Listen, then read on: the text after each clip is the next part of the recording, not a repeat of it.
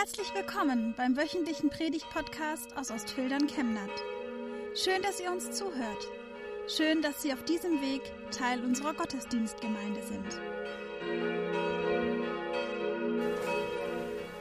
Gnade sei mit euch und Friede von unserem Herrn Jesus Christus. Amen. Liebe ökumenische Festgemeinde zum Kirbesonntag in besonderen Umständen, muss man ja sagen. Auch in diesem Jahr, Herr Pfarrer Ebinger hat es ja schon einleitend gesagt, kein großes Fest auf den Straßen. Ich habe aber gehört, der Büttel würde doch sprechen, bin auch drauf gespannt, bleibt er auch da, was dann alles erzählt wird. Aber sonst alles anders und doch feiern wir Gottesdienst miteinander an diesem Sonntag der Kirchweih. Und bevor ich über den Petrustext sprechen möchte nachher und in Verbindung bringen möchte mit der Lesung, die wir gerade gehört haben, will ich doch einige persönliche Worte noch einmal voranstellen. Chemnat ist mir natürlich schon lange vertraut geworden in meiner Zeit, als ich all die Jahre persönlicher Referent und Sekretär von Bischof Theo Sorg war und mit ihm aufs engste zusammengearbeitet habe und dann auch immer wieder über Chemnat von ihm hörte und erzählt bekam. Er hat ja auch noch viele Jahre hier im Ruhestand gelebt und Anteil genommen, indem er Prediger war und zugleich auch im Kirchengemeinderat tätig war und sich dort eingebracht hat. Das ist die eine Seite und das andere hat Herr Ebinger auch schon gesagt. Herr Dreizler mit seiner Familie lebt hier in Chemnat und heute hat er es nicht so weit gehabt, mich hierher zu bringen. Sonst sind wir viel unterwegs, Sonntag für Sonntag miteinander im Land und auch bei vielen Anlässen.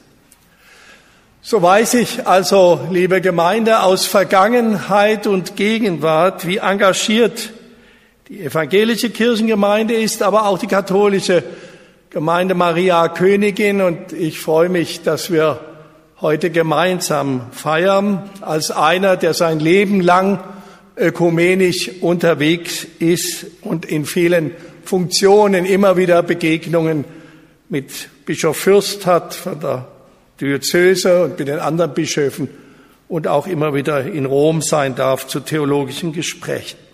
Insofern ist es für mich auch ein Fest, dass wir dieses Kirbefest miteinander feiern können. Wir feiern Kirchweih, dies in ökumenischer Verbundenheit. Ich habe es gesagt und das erinnert uns daran, dass das Kirchweihfest, das wir hier in Chemnat schon vor 1236 als eine Kirche gemeinsam auf dem Weg waren. Schon die erste Kirche war dem heiligen Bartholomäus, einem der zwölf Apostel, geweiht. Und es war die Zeit der Gemeinschaft, als dann erst nach der Reformation sich die Kirche nicht, so wie man es ursprünglich vorhatte, insgesamt reformierte, sondern auf den geteilten Wegen unterwegs war. Und heute stehen wir wieder in einer Situation in unserer Gesellschaft, wo wir merken, wie notwendig es ist, gemeinsam den christlichen Glauben zu bekennen, wo es möglich ist und wie es möglich ist bei allen Unterschieden, die es noch gibt, aber gemeinsam auf Christus zu bauen, um auch in dieser Gesellschaft, die oftmals nach Orientierung und Ankerpunkten sucht, zu sagen, hier stehen wir zusammen und bekennen den Glauben, den Schutz der Schwachen. Wir bekennen auch die Freude und die Sehnsucht nach gemeinsamen Leben. Wohnt Gott wirklich auf Erden? Lässt er sich wirklich in einem Kirchengebäude finden? So haben wir es vorher in der Lesung aus dem Königsbuch gehört. König Salomo hat eben den ersten Tempel gebaut, der jemals für den Gott des Volkes Israel errichtet wurde. Das war eine historische Tat, einen Bau aus Steinen und Mörtel und mit Gold und Holz zu errichten. Und nun aber, nachdem dieser Tempel errichtet ist, fragt er danach, was dieser Tempel eigentlich kann, was er bedeutet und was eben nicht. Dieser Text wird in der Tradition unserer Kirche klassischerweise am Kirbesonntag gelesen, wo es ja um die Errichtung, die Weihe einer Kirche oder von Kirchen ging. Und so können wir heute gemeinsam darüber nachdenken, wie und inwiefern eine Kirche wirklich Wohnort Gottes ist. Salomos Rede regt uns dazu an. Wenn der berühmte Tempelbauer kritisch fragt, sollte Gott wirklich auf Erden leben? Siehe, der Himmel und aller Himmel, Himmel können dich nicht fassen. Also die Jenseitigkeit, die Transzendenz, die Verborgenheit Gott, Gottes wird hervorgehoben. Wie sollte es dann dieses Haus tun, das ich gebaut habe? Eine uralte Frage, die uns immer wieder beschäftigt. Wie kommt Gott zu uns? Wie ist er anwesend? Wie kann ich ihn erfahren? Eine Frage, die junge Menschen bewegt, die auf der Suche sind oder schon Erfahrungen gemacht haben, aber auch die Frage von älter gewordenen Menschen angesichts der Zukunft, die auf sie wartet. Wie spürbar ist Gott? Wie erfahrbar? Was kann er für mich bedeuten? Wenn Sie so wollen, können wir den ersten Petrusbrief, der bei Ihnen abgedruckt ist als Predigtext, als eine gewisse Antwort auf die Frage des Königs Salomo interpretieren. Denn dort heißt es, ich zitiere aus dem Text, die ihr schon geschmeckt habt, dass der Herr freundlich ist, kommt zu ihm als dem lebendigen Stein, der von den Menschen verworfen ist, aber bei Gott auserwählt und kostbar. Und auch ihr als lebendige Steine erbaut euch zum geistlichen Haus und zur heiligen Priesterschaft, zu Opfern geistlicher Opfer, die Gott wohlgefällig sind durch Jesus Christus. Liebe Schwestern und Brüder, da geht es also auch ums Bauen, um den Bau, nicht des Tempels, sondern der Bau der Kirche Jesu Christi aber noch einmal in einer anderen Weise als damals, als die alte Chemnater Kirche und dann die neuen Kirchen gebaut wurden, sei es hier die evangelische Bartholomäuskirche oder die Kirche Maria Königin. In gewisser Weise, sage ich schon, ist das eine Antwort auf die Frage, sollte Gott wirklich auf Erden wohnen? Um zu sehen, was es damit auf sich hat, müssen wir weder die alten Chroniken und Grundrisse oder die alten Fotoalben durchblättern, um zu erfahren, was Kirche ist, oder die Erzählungen, wie es denn früher einmal war, denen zu lauschen, sondern eigentlich reicht es uns heute hier umzusehen. Kommt zu ihm, wie, als zu dem lebendigen Stein und auch ihr als lebendige Steine, erbaut euch zum geistlichen Hause und zur heiligen Priesterschaft. Ich habe schon öfters über diesen Text gepredigt vom Haus der lebendigen Steine. Theo Sorg hat damals, und ich durfte daran mitarbeiten, in einem Bischofsbericht vor unserer Synode in den 90er Jahren den überschrieben, Kirche, das Haus der lebendigen Steine. Und das bezieht sich auf diesen Text.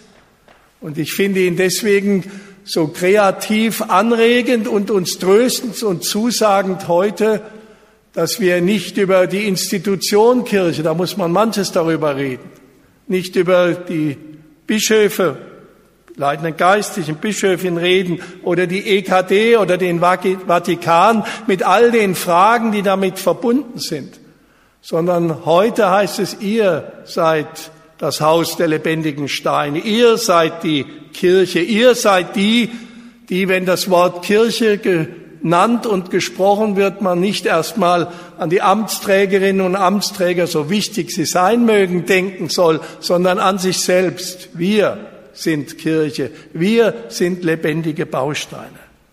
Christus so heißt es, selbst ist der Grundstein jeder Kirche, in der Gott wohnt. Er ist das Wort, in dem Gott unter uns wohnt. Ja, Gott wohnt auf dieser Welt in dem Christuswort, in dem Bild des Gekreuzigten. Er ist das Bild Gottes. Er ist der, in dem Gott wirklich auf Erden wohnt. Und auf ihn bauen wir auf viele andere lebendige Steine. Ein geistliches Haus bilden wir, so wichtig die Schutzräume und die Häuser aus Stein und Mörtel sind, die gemauerten Kirchen als Zeichen in unseren Städten und Ortschaften. Aber wir bilden das geistliche Haus, Menschen, die auf Christus und das Wort Gottes bauen, auf ihn hören und hineinwachsen in die große, bunte Gemeinschaft und Vielfalt derer, die Petrus eben ein geistliches Haus nennt, eine heilige Priesterschaft, alle. Liebe Gemeinde, das ist, finde ich, immer wieder ein aufregendes und ein wundervolles Bild. Ich brauche nichts weiter zu predigen, sondern nur von der Kanzel zu schauen, sie alle anzusehen. Und ich sage, da steht dieses Haus aus lebendigen Steinen vor Augen. Es gibt ja viele Steine in Chemnat. Ich hoffe, ich zähle sie nicht alle auf in der römisch-katholischen Gemeinde und in unserer, in der evangelischen Gemeinde, aber ein paar nehme ich heraus und bitte die, die nicht erwähnt werden, jetzt schon um Nachsicht. Es gibt die kleinen Steine, ganz viele, die sind nicht starr und steif, sondern wuselig und fröhlich. Die kleinsten im Abenteuerland oder in den kirchlichen Kindertagesstätten. Diese kleinen lebendigen Steine sind für uns als Gemeinde und als Kirche besonders wichtig. Kinder, liebe Schwestern und Brüder, sind nicht nur die Zukunft der Kirche, wie man so oft so sagt, so ein bisschen, ja, die kommen dann erst noch später. Das sind sie auch und wir sind froh, dass wir diese Kinder haben in unserer Kirche. Aber mehr noch, Kinder sind zuallererst die Gegenwart der Kirche. Sie sind lebendige Steine mit ihren Fragen und Jesus hat ja von ihnen in besonderer Weise gesagt, dass in ihnen das Himmelreich nahe ist. In ihrem Staunen, in ihrem direkten Fragen, in ihrem Nachbohren. Zu den etwas größeren lebendigen Steinen gehören dann in unseren Kirchen die Konfirmandinnen und die Konfirmanden, die Schülerinnen und Schüler. Und auf katholischer Seite die Ministrantinnen und die Ministranten, die Erstkommunionkinder und die Firmlinge und die Jugendlichen, die sich zu den Freizeiten miteinander treffen in der Jugendarbeit ihrer Gemeinde.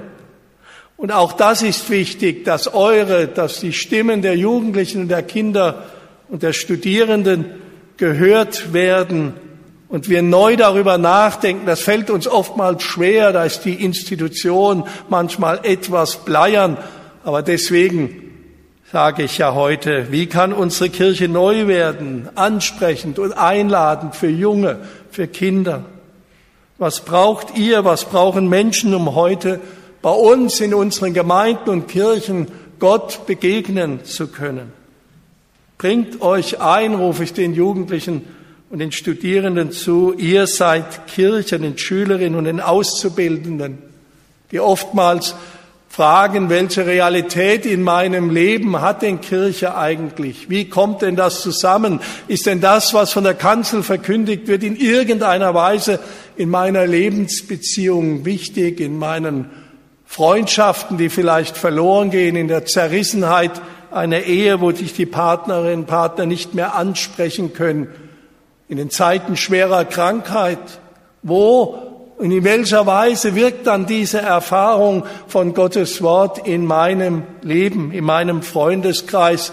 Das ist doch die große Aufgabe, dieses geistliche Haus zu bauen, um diesen Spannungsbogen immer wieder neu hinzubringen, Glaube ist nichts Museales, Abgestandenes, etwas, was man der Chronik Chemnats nachliest. Nein, heute im Jahr 2021, obwohl diese Gesellschaft sich in den letzten Jahrzehnten groß verändert und stark verändert hat, auch unsere Kirche.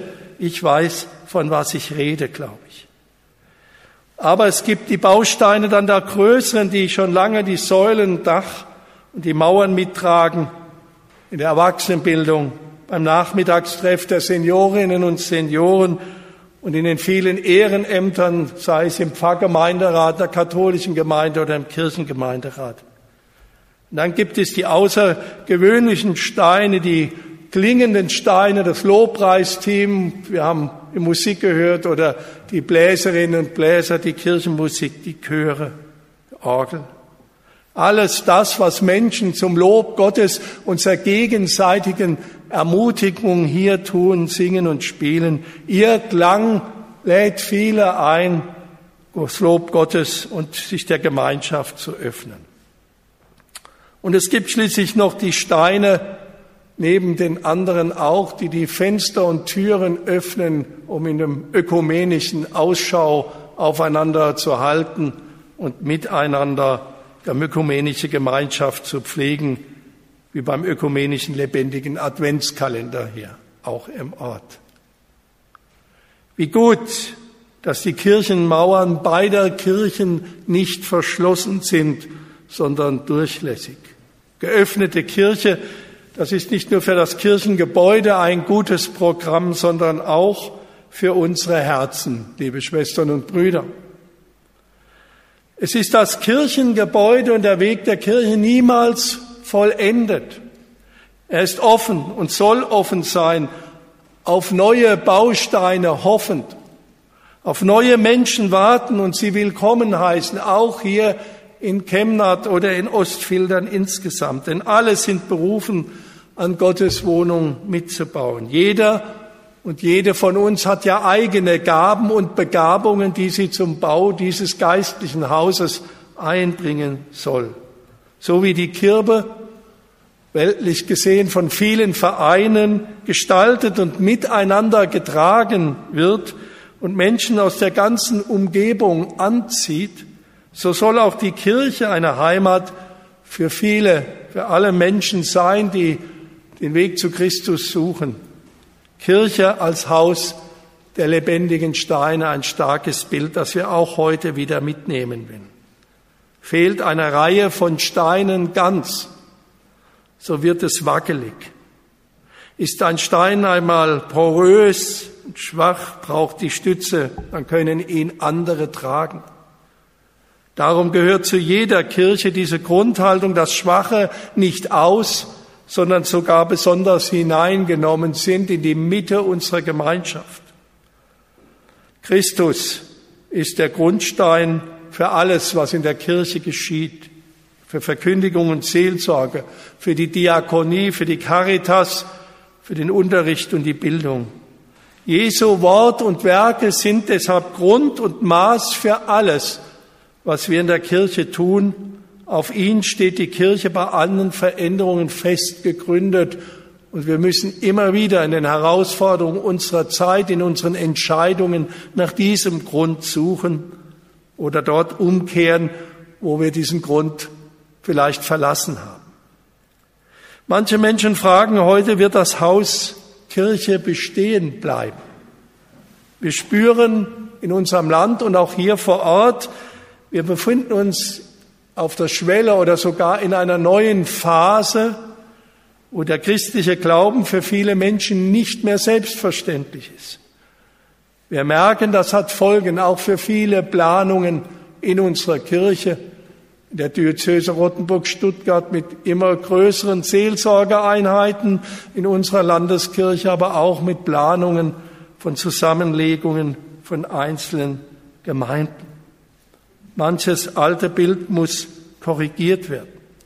Bei unseren römisch-katholischen Geschwistern sind Fragen über den weiteren Weg der Kirche in Deutschland genauso aufgebrochen und werden breit in den Medien diskutiert.